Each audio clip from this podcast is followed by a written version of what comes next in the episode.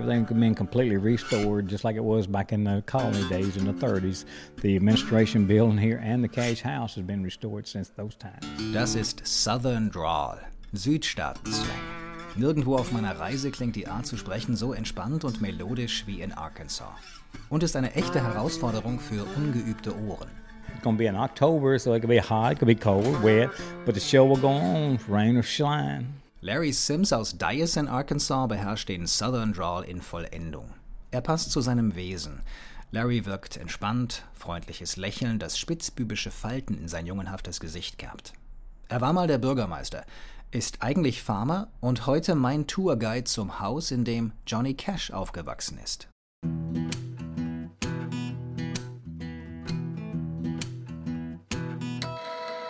I'm on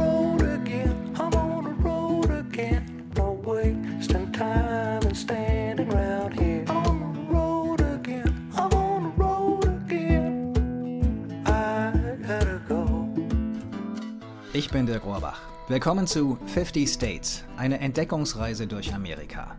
Heute mit der sechsten Folge aus Arkansas, The Natural State, wegen der Schönheit der Natur, die vielleicht nicht immer so spektakulär anmutet wie anderswo, mich aber in der Tat bei früheren Reisen schon überrascht hat. Vor allem die schroffen Hügellandschaften der Ozark Mountains im Nordwesten mit unzähligen Bächen, Flüssen und Seen.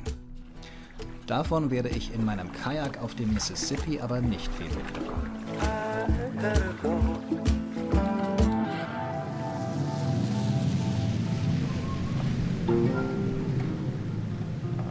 Die Delta-Region von Arkansas ist hier am Fluss tellerflach und fruchtbar. Ein schmaler Streifen dichter Uferwald trennt die Felder und Äcker vom Mississippi. Vor allem Baumwolle wird hier angebaut.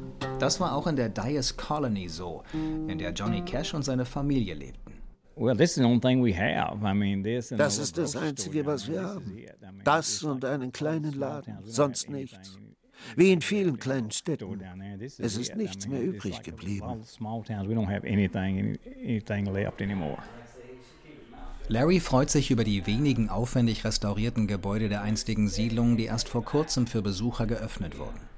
Ich treffe ihn im ehemaligen Kino von Dyess, in dem jetzt das Visitor Center untergebracht ist. Gleich nebenan, ebenfalls wie neu, das herrschaftliche Verwaltungsgebäude mit Ausstellungen zur Geschichte von Dyess. Vier mächtige Säulen tragen das Vordach.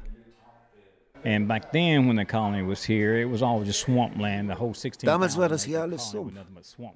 Die ganzen And they 16.000 came in here Morgen Land der Kolonie.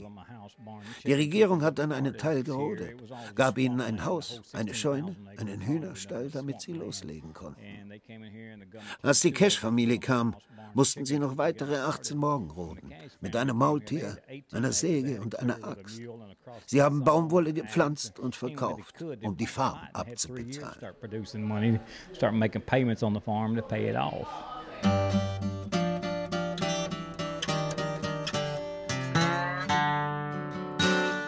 Dyess entstand am Reißbrett. Präsident Franklin D. Roosevelt hatte die Siedlung 1934 gründen lassen, inmitten der großen Depression. Er wollte 500 mittellosen Familien eine Chance auf einen Neuanfang geben. Die Bewerber mussten erfahrene Farmer sein, unverschuldet in Not geraten, mit gutem moralischen Background und guter Gesundheit. Und weiß.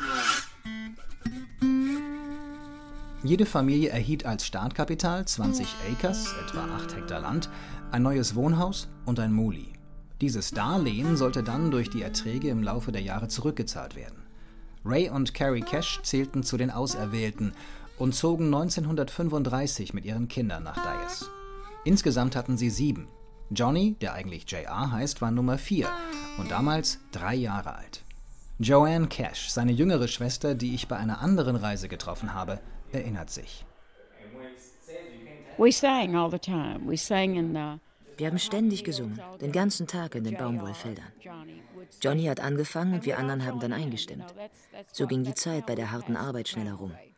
Und als Johnny dann so 16, 17 war, stand er eines Tages hinterm Haus bei der Wasserpumpe und sang einen Gospel. He was singing, "Everybody's gonna have religion and glory." Und er sagte, Mama, ich will Sänger werden. Da hat sie ihre Hände auf seine Schultern gelegt und gesagt, das wirst du, mein Sohn. Und du wirst ein ganz großer werden. and said, Son, you will sing. You'll become great. How high is the water, Mama? Two feet high and rising. How high is the water, Papa? She said it's two feet high and rising. Johnny Cash besingt die Fluten des Mississippi, die das Hochwasser regelmäßig bis nach Dias spülte, 20 Kilometer weit. Seine Kindheit und das Aufwachsen im Delta haben ihn geprägt. Er hat sie auch später in seinen Songs immer wieder thematisiert. Bald nachdem Johnny ein Superstar wurde, waren die Tage von Dias gezählt. 1964 schloss man die Siedlung dann endgültig. Die Häuser verfielen, bis fast nichts mehr vom einstigen Vorzeigeprojekt übrig blieb. Vor ein paar Jahren kaufte die Universität von Arkansas die Parzelle der Familie Cash und sammelte Gelder, um die Historie zu bewahren. Nicht nur wegen Johnny, auch um die Geschichte der Farmer zu erzählen. Ich bin hier aufgewachsen, habe Baumwolle gepflückt. Wir haben Schweine geschlachtet und Hühner, die wir dann gekocht haben. Das macht man alles nicht mehr. Wenn du heute Hühnchen willst, gehst du zum Colonel und bestellst einen Eimer. Wenn du Bacon willst, gehst du zum Fleischmarkt. Es ist alles viel einfacher geworden. Wie das Farmen. Das ist so Hightech im Vergleich zu früher, als sie nur Mulis und sowas hatten. Niemand saß damals im klimatisierten Traktor oder hörte Musik aus einer Stereoanlage und schaute auf einen Bildschirm. Du musst nur noch einen Knopf drücken und alles funktioniert automatisch. Der Colonel, von dem Larry gesprochen hat, ist natürlich der von KFC. Zwölf Jahre lang war Larry der Bürgermeister von Dias, hat in seiner Gemeinde viel Überzeugungsarbeit für die Restaurierung der drei verbliebenen Gebäude leisten müssen. Heute fährt er den kleinen Tourbus vom Visitor Center zum Cash House, nur ein paar Kilometer entfernt.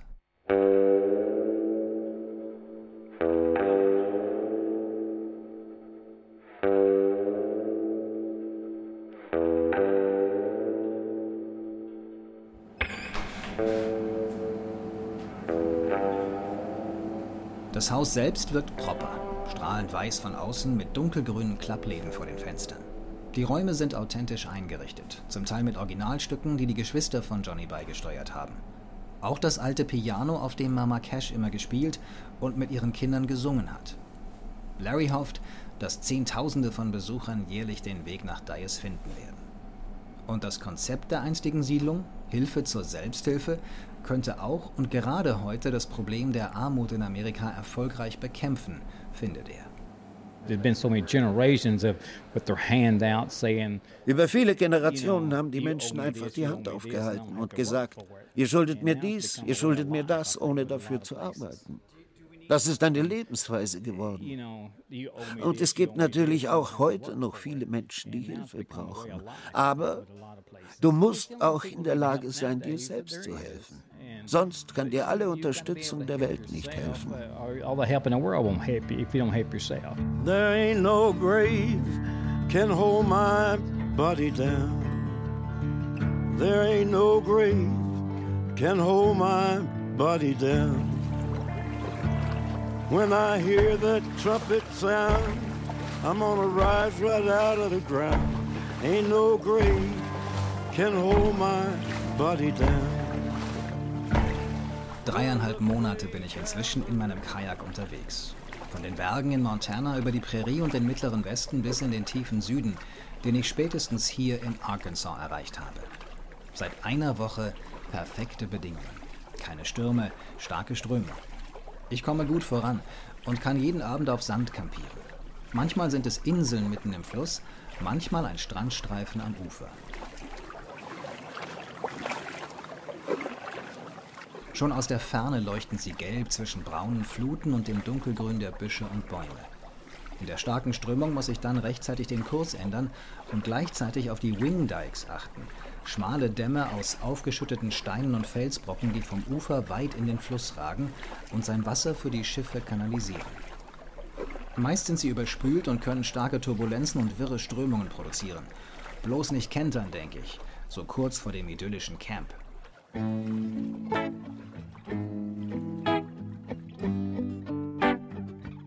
Nicht selten sind die Inseln hunderte von Meter lang, manche mit Buchten, andere dicht bewachsen mit Gestrüpp.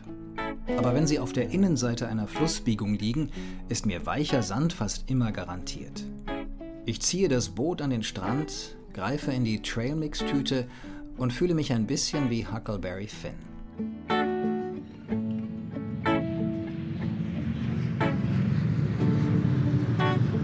Gelegentlich sehe ich kleine Propellermaschinen, die plötzlich knapp über den Bäumen auftauchen, über dem Fluss wenden und gleich wieder verschwinden. Offensichtlich sind sie für die Landwirtschaft im Einsatz, versprühen Dünger oder Pestizide. Die Baumwolle steht jetzt im Herbst kurz vor der Ernte. Here in the Delta. Hier im Delta haben wir den richtigen Boden und das Klima. Baumwolle braucht heißes, feuchtes Klima. Sie ist wie für Arkansas gemacht.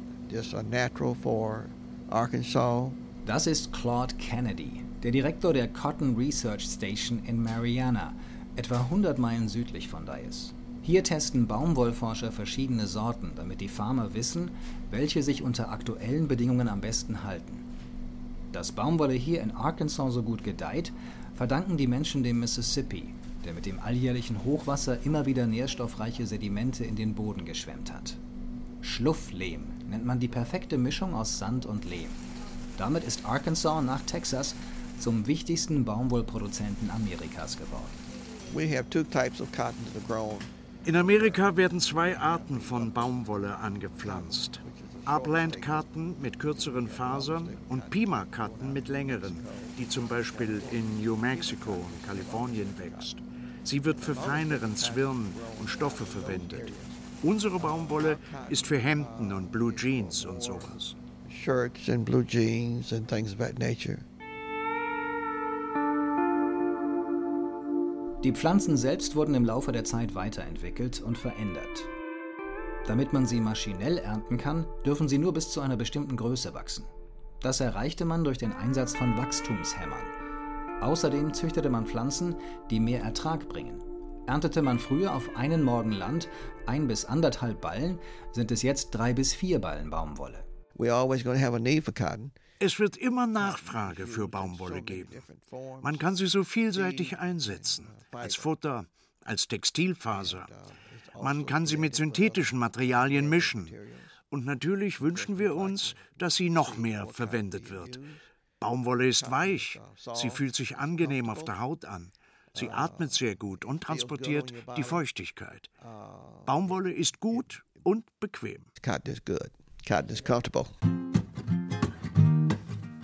Nur beim Paddeln ist sie völlig ungeeignet, denn wenn Baumwolle nass wird, und das passiert im Kajak eigentlich ständig, trotz Spritzdecke, braucht sie ewig zum Trocknen und fühlt sich bis dahin unangenehm klamm an.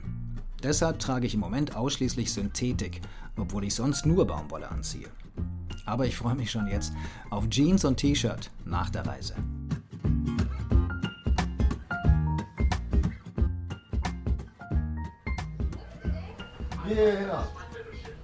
James H. Jones, Jones Barbecue down in Mariana, Arkansas. Ich bin James H. Jones. Jones Barbecue in Mariana, Arkansas. Cook barbecue every day. Ich mache Barbecue jeden Tag. Und das so gut, dass Harold sogar ausgezeichnet wurde mit dem James Beard Award. We won that award in New York City. Wir haben den Preis in New York bekommen. Er ist wie ein Oscar. When you win one of these. 2012 war das. Die Medaille mit dem Abbild von Fernsehkoch James Beard hängt jetzt in Harolds Restaurant oder besser in seinem schmucklosen Speisezimmer. Verkaufstresen, Kühlschrank für Dosenlimo, Metallständer für Chipstüten, zwei Tische für maximal zehn Gäste. In der angeschlossenen Küche ist mehr Platz, muss auch, denn hier wird tranchiert. Wir waschen das Fleisch erst und legen es dann auf den Grill. Den feuere ich so gegen 3 Uhr am Morgen an und gegen 5 kommt das Fleisch drauf. Und das sind vor allem Schweineschultern. 12 bis 13 Stück muss Grillmeister Spanky im rauchigen Anbau hinterm Haus regelmäßig wenden. Außerdem haben wir noch Hinterkeulen und Hühnchen. Ich öffne dann alle 45 Minuten die Türe hier unten, gehe zur Feuerstelle, nehme eine Schaufel und hole ein paar Kohlen raus, bringe sie hierher und verteile sie dann. Making sure you get everything spreaded. An den Rauch, der dann jedes Mal in dichten Schwaden durch den Bretterverschlag wabert, hat sich Spanky inzwischen gewöhnt. Schließlich macht er den Job schon seit 25 Jahren. Die Feuerstelle im Vorraum ist ein offener Kamin, in dem Eichenholz und Hickory vor sich hinkokeln. Ist das Fleisch nach zwölf Stunden fertig, wird es aufgeschnitten und kommt in eine große Wärmeschüssel, aus der Harold sich dann beim Verkauf bedient. Und das Geheimrezept will er natürlich nicht preisgeben. No, no, you know, we can't get up a recipe, but Nein, das kann ich nicht. Es ist seit mehr als 150 Jahren in unserer Familie. Ich bin die vierte Generation. for a long time. I'm the fourth generation. Das Pulled Pork Sandwich kostet 3 Dollar, ob mit oder ohne hausgemachtem Coleslaw, den Harold direkt aufs Viertelpfund Fleisch packt, nachdem er die ebenfalls hausgemachte Barbecue-Vinaigrette draufgeträufelt hat. Dann noch eine zweite Scheibe schneeweißes Toastbrot obendrauf, fertig ist die preisgekrönte Leckerei. In der Tat schmeckt Harolds Pulled Pork göttlich. Das hat sich herumgesprochen. Und so ist nicht selten schon vor Mittag alles ausverkauft und er muss schließen. I've eaten barbecue at other places. I've never found any that um, really matches up to what Harold has here. Ich habe Barbecue schon woanders gegessen, aber nirgendwo war es so gut wie bei Harold. Das ist Jimmy Williams. Er zählt zu den Stammgästen von Jones Barbecue und ist mächtig stolz auf den James Beard Award Gewinner in seiner Stadt, den ersten in ganz Arkansas. Jimmy ist der Bürgermeister von Mariana seit fast acht Jahren. Das ist auch deswegen bemerkenswert, weil drei Viertel der Bevölkerung hier Afroamerikaner sind. Jimmy aber ist weiß und schon einmal wiedergewählt worden. Im sonst republikanisch geprägten Arkansas wirkt die Delta-Region entlang des Mississippi wie eine demokratische Enklave. Lee County, der Bezirk, in dem Mariana liegt, ist wohl das, was man strukturschwach nennt. Die Arbeitslosigkeit höher als im Durchschnitt, das Einkommen deutlich geringer. Viele Familien leben unterhalb der Armutsgrenze. Als vor einigen Jahren auch noch der größte Arbeitgeber eine Fabrik für Autozubehör dicht machte, war das ein Schock. Ich habe 42 Jahre dort gearbeitet, in der Personalabteilung und als Betriebsleiter. Wir hatten durchschnittlich zwischen 300 und 350 Beschäftigte. Das waren 9 bis 10 Millionen Dollar auf der Gehaltsliste. Und wenn das mit einem Mal wegfällt, ist das wirtschaftlich ein Problem. Aber wir haben es überlebt. Uns geht's gut. Uh, we've survived and doing well. Vielleicht schwingt da ein bisschen Zweckoptimismus mit.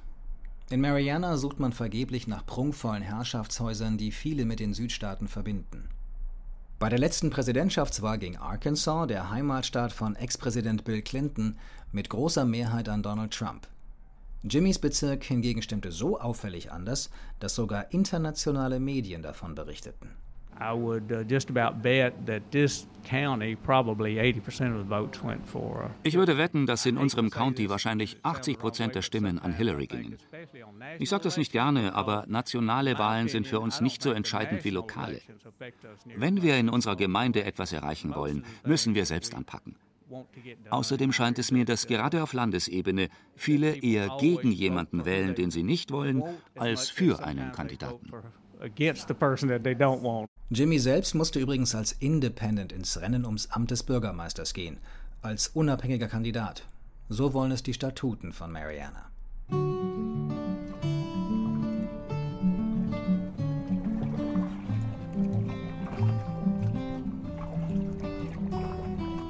Die Hitze der letzten Tage hält an. Selbst jetzt, Ende September, hat es noch 35 Grad und mehr. Trotzdem paddle ich täglich ohne größere Anstrengung 80 Kilometer und finde weiterhin am Abend zuverlässig Sandinseln mit einem breiten Strand. Um ein schattiges Plätzchen neben einem Baum oder Busch zu finden, muss ich Boot und Ausrüstung manchmal 100 Meter und mehr vom Ufer wegwuchten. Das ist schweißtreibend und dauert. Danach nehme ich im Fluss eine Dusche, indem ich mich in die schlammigen Fluten stelle und mit meinem blauen Essnapf das sedimenthaltige Wasser über den Kopf gieße. Das macht zwar nicht immer wesentlich sauberer, aber es kühlt zumindest kurzzeitig etwas ab. Anschließend setze ich mich in meinen kleinen Campingstuhl, koche eine Tütensuppe und mische Elektrolytpulver für einen Energy Drink in eine Wasserflasche. So genieße ich den Sonnenuntergang, bis die Mücken mich pünktlich um halb acht ins Zelt jagen.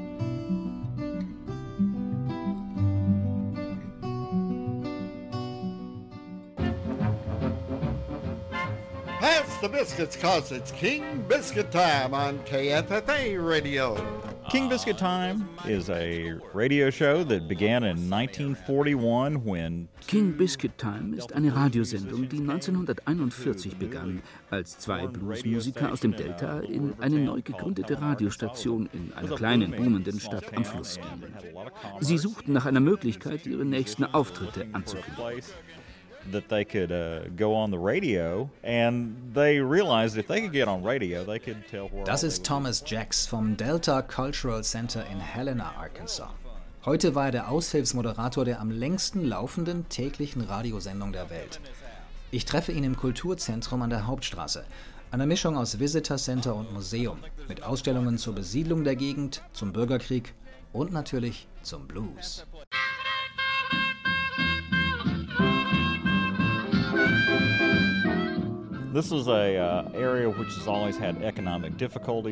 Diese Gegend hatte schon immer wirtschaftliche Probleme.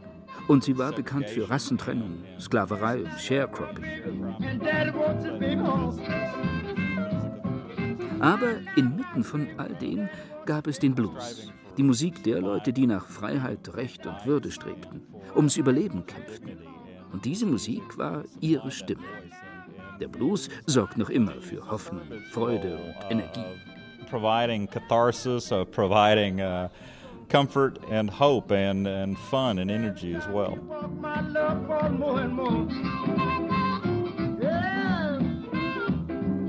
Sharecropping war ein weit verbreitetes System, bei dem die armen, meist schwarzen Farmer ihre Pacht für das Land mit einem Teil der Ernte bezahlten. Viele rutschten dabei immer tiefer in Armut und Abhängigkeit.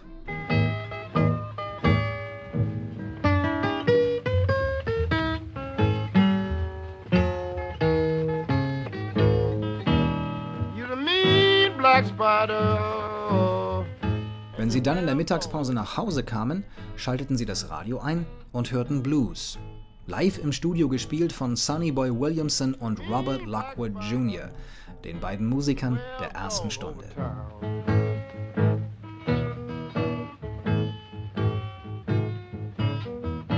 Get me a mean red spider that can tie your cobweb down. Advertising was still a pretty new idea to all the merchants around the area, radio advertising. Radiowerbung war damals noch ziemlich neu für die Händler. Aber der Manager der Radiostation wollte den beiden helfen und ließ sie Werbung für King Biscuit Flour machen, einem Mehl für Großhändler, das sich ziemlich schlecht verkaufte. Sie spielten also eine Weile und sagten dann, diese Sendung wurde präsentiert von King Biscuit Flour. Die Afroamerikaner unterstützten das Produkt, weil sie so ihre Stimmen im Radio hören konnten. Das war ihnen wichtig. Also rieten sie auch anderen, ihr müsst unbedingt King Biscuit Flour verwenden, das Zeug ist gut. Das Mehl wurde zum Bestseller und die Sendung Kult, auch wenn sie anfangs nur 15 Minuten dauerte. Mittlerweile sind es 30 und noch immer wird sie jeden Tag live gesendet. Aus einer kleinen Studioecke im Kulturzentrum von Helena. Den Namen hat sie auch behalten, obwohl das Mehl gar nicht mehr hergestellt wird. And now until our next show, this is Sunshine Sunny Payne inviting you to tune in to King Biscuit Time each Monday through Friday for your favorite blues song. It proved highly influential. B.B. King Die Sendung hatte großen Einfluss. B.B. King hat mal gesagt, dass er sie mittags auf den Feldern gehört hat, nachdem sie gleichzeitig in Mississippi übertragen wurde. Mittlerweile sind rund 18.000 Sendungen ausgestrahlt. Die King Biscuit Time hat Radiogeschichte geschrieben und der Blues ist aus der Delta-Region am Mississippi nicht mehr wegzudenken. Obwohl oder vielleicht gerade weil sich die Zeiten geändert haben. Der Boom von einst ist hier in Helena längst vorbei. Die Hauptstraße wirkt verwaist. Viele Geschäfte sind geschlossen. Die Gebäude stehen leer. Helena today is a community that is working through its problems.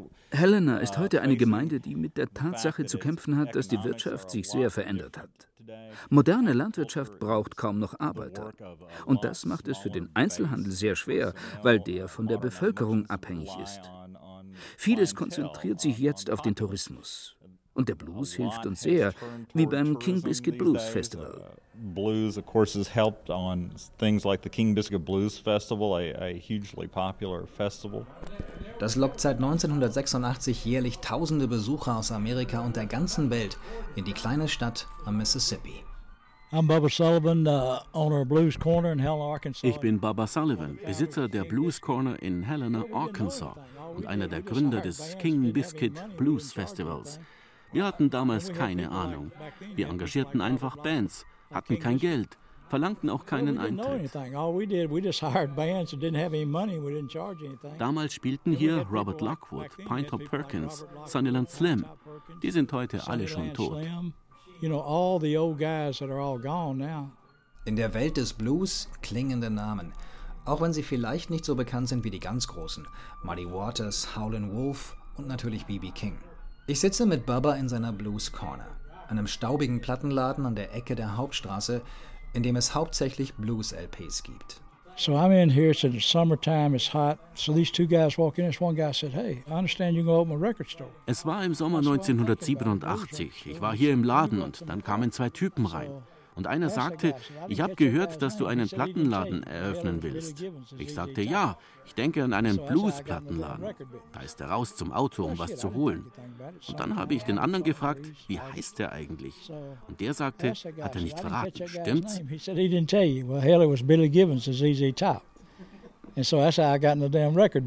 So kam ich ins Plattengeschäft. Billy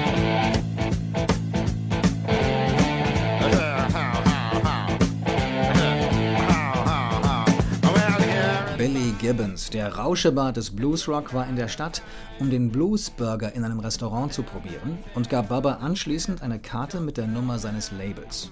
Der kaufte die ersten LPs und als CDs aufkamen und keiner mehr Vinyl wollte, deckte er sich erst recht damit ein.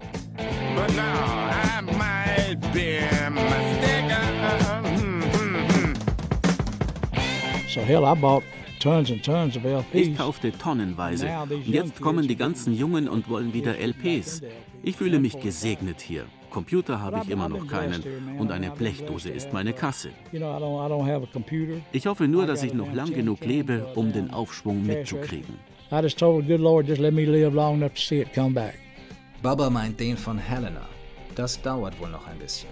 So lange öffnet er seinen Laden auch nur zu besonderen Anlässen und während des Blues Festivals, das jedes Jahr im Oktober stattfindet. Ich werde es um zwei Wochen verpassen, denn wenn die Blues-Legenden hier in Helena auf der Bühne stehen, werde ich auf meiner letzten Etappe durch Louisiana peilen.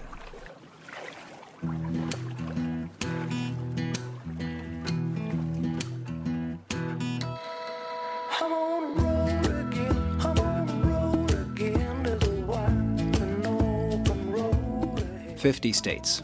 Eine Entdeckungsreise durch Amerika ist eine Produktion des Bayerischen Rundfunks und ein Podcast von Bayern 2.